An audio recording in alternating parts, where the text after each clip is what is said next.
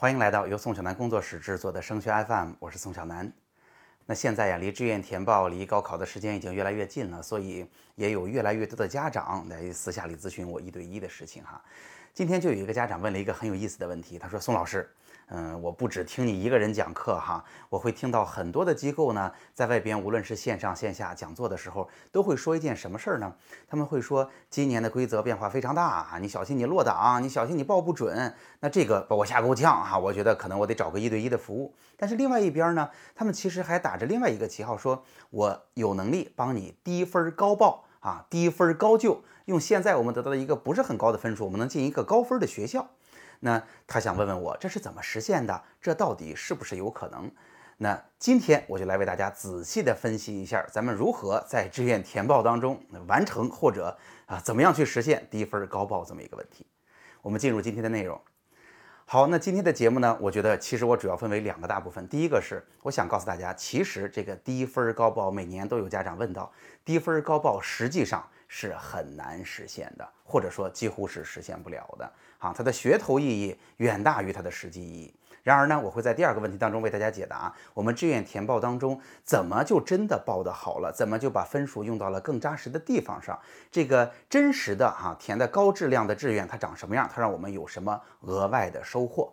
好，咱们啊分别来说一说。首先，咱们先说说这个低分高报的事儿吧。说实话哈，这个低分高报更多的是一句话就让家长和同学们理解清楚了哦。你看看，他们是有本事的，他们是能帮我解决问题的，而且可能我还赚了一点什么。但事实上，这四个字是做不到的。为什么这么说呢？我给大家解释解释哈。首先，什么叫低分高报啊？比如说今天这个家长就给我举了这个例子，他问，那老师有没有这种可能？我的分数啊，可能到不了二幺幺的学校，我想上二幺幺，别人上不了这个学校，但是哎，你你就有这个能力，就让我上了这个学校。我想告诉大家，这件事能不能做到啊？啊，如果您已经听我讲过一些跟志愿填报有关的内容，你就会发现这是肯定做不到的。为什么是这样呢？大家想想看，今年啊，这个招考院新高考配套的投档录取的规则是什么样啊？是先把所有的山东考生从高到低啊，有多少考生就排出多少个名次，然后让大家去填九十六个选项，每一个选项是某个学校里边的具体专业。这九十六个选项呢是有先后顺序的，然后招考院逐个的按照排出来的这个名次去扫描。那扫到你这个名次的时候，逐个的去判断你的这九十六个选项，判断的依据是每一个选项哈，扫描到它的时候，在你这个位次上，招生计划这个学校里边这个专业是不是已经招满了？如果招满了，扫下一个；如果没招满，你就被学校投档啊，你就把档案学校就把你的档案拿走。那如此一来，大家想想看，这会出现什么状况啊？就是在我这个大概的水平上，如果我进不了，如果在我的位次上我进不了，好了，那比我只要低一名。是不是全省的同学谁都进不了？大家想想看，是不是这样？就是如果能进，就大家都能进哈。就是大家能在这个招生计划消耗完之前，如果我这个名次或者我这个分数大概能进，那在我附近的人，只要啊不是最后一两个了，他就都能进。那只要招生计划消耗完了，在你这个位置上进不了，你附近的人啊，除非你前面就是那最后一个，几乎也都进不了。所以绝对不会出现啊低分。高就别人高分进不了，我们进得了的情况，这是不可能的。这是一种情况，这是今天家长问到的哈。第二个，还有家长问老师啊，还有一种说法叫大小年啊，那你们有经验，你们是不是能够猜准大小年啊？那我在这儿说给大家听一下哈。这个问题提的呢，就像一个清朝的人哈，突然穿越到了我们现代，问，哎，我怎么发现这个理发店里边都不留辫子，他们都不会剪辫子呀？这个答案就是。世道变了哈，这是什么意思呀？大家知道吗？大小年是怎么出现的？大小年是当年报顺序志愿的时候，每个人只能报一个。那好了，每个学校都有他相应的报的同学。那有些同学呢，就敢去尝试他相应位置的学校；有的同学呢，可能就报的相对比较保守。但是大家注意，关键问题是每个学校只允许你。呃，每个同学只允许你报一个志愿，那就好了。那有一些学校当年是学校呃和里边的专业嘛，先报学校嘛。那有的学校它的招生计划数比报这个学校的人数要多，那这就叫小年啊。这一年这个学校的分数可能就非常非常低。那如果报这个学校的人数远远大于这个学校的招生计划，这就叫大年，竞争就特别激烈。大家想想看是不是这样？好，不用到现在九十六个选项，当年平行志愿到了六个选项哈，甚至都不用到十二个学校的时候，大小年就彻底消失了。为什么？大家注意，每个人不是只报一个学校了，每个人报六个了。那大家想想看，所有报出来的同学啊，所有人啊填上去的所有的这种呃机会，它的数目怎么可能比学校的招生计划少呢？大家想想看，现在你有九十六个机会，你是不是在这九十六个机会里边，把你感兴趣的得都都给他试一遍，哪个都不想错过呀？所以怎么可能哈，在大家报九十六个的情况之下，仍然有小年的情况出现呢？仍然有这个学校被报的数目就远小于它的招生计划的情况出现呢？这肯定是不会出现的。所以，平行志愿开始之后，大小年早就消失了，现在也不会有大小年的问题。那如果咱们用这个概念来解释的话，现在就是年年都是大年，因为每年报进去的啊，这个这个量远远大于这个学校的所有招生计划。大家想想看，是不是？第三，我还想说的是，如果你真的低分高就了，恐怕大多数同学和家长对于这个老师报出来的志愿反而是很不满意的。这是什么意思啊？大家想想看，如果你在你相应的位置上。有大家都不知道，或者大家都觉得那个学校不是特别好，导致大家没有把这个学校都放在相应比较靠前的位置报，导致这个学校的分数啊，每年的录取的分数啊，或者录取的最低排名啊，是相应的比较低的。在你这个位置上呢，比这个学校还领先一大截子，但是呢，比你这个学校的位呃，比你的位置低，比这个学校位置高的，还有一些学校其实没有低的那个学校好，没有那个学校好，它确实假设它存在。那如果这个老师告诉你那个学校挺好的，你去报它吧，咱们选上了，很可能我们用一个这样的分数进入到了一个可能真的还是比较满意的学校。但是，大多数同学和家长，您是怎么判断一个学校报的好与不好的呀？毕竟。我猜哈，大多数同学和家长对于这个学校、这个专业到底好不好，为什么好，到底好到什么程度，是没有我们懂的，或者说没有那么清晰的概念的。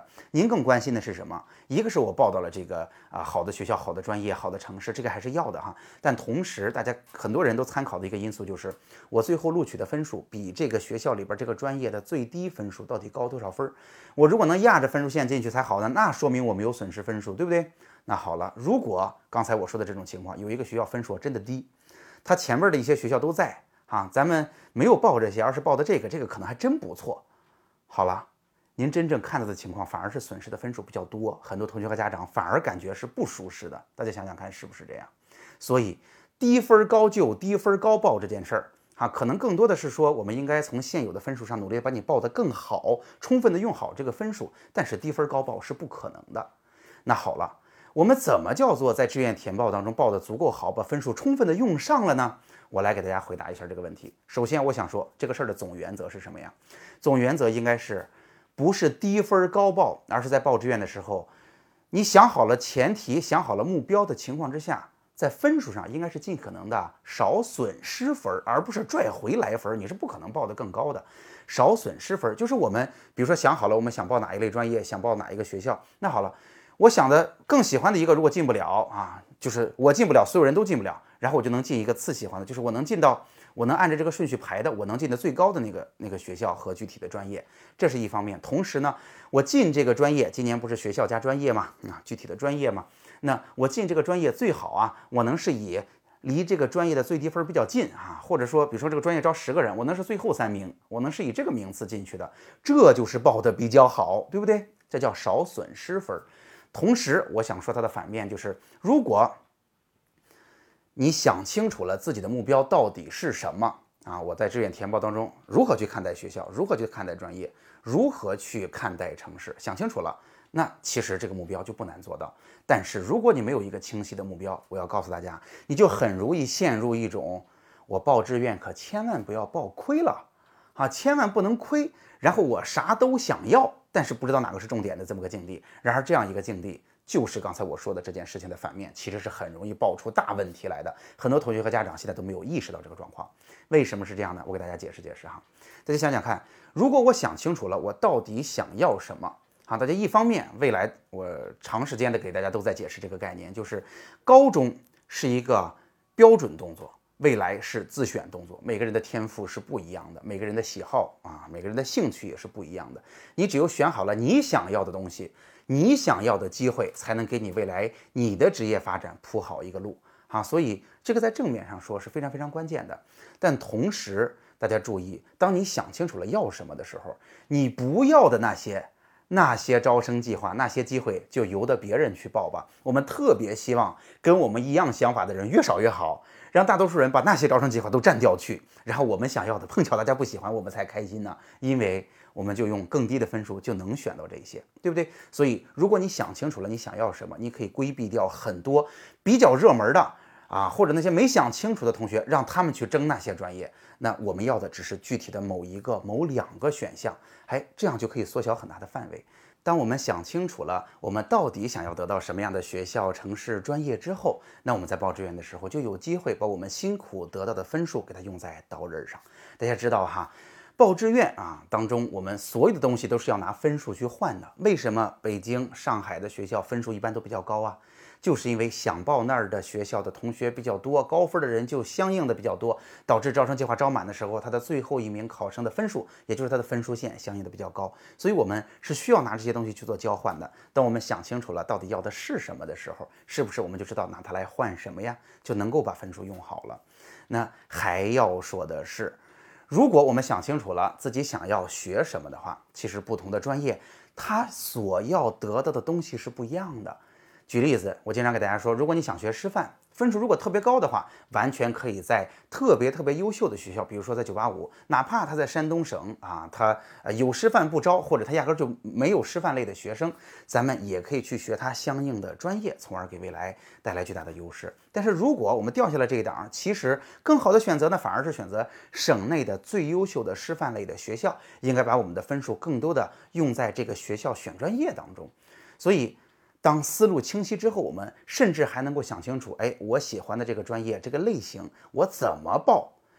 大家想想看，又做了一轮筛选，这里边那些不理智的选法，就让别人去选吧，我们就更可能把分数用在刀刃上。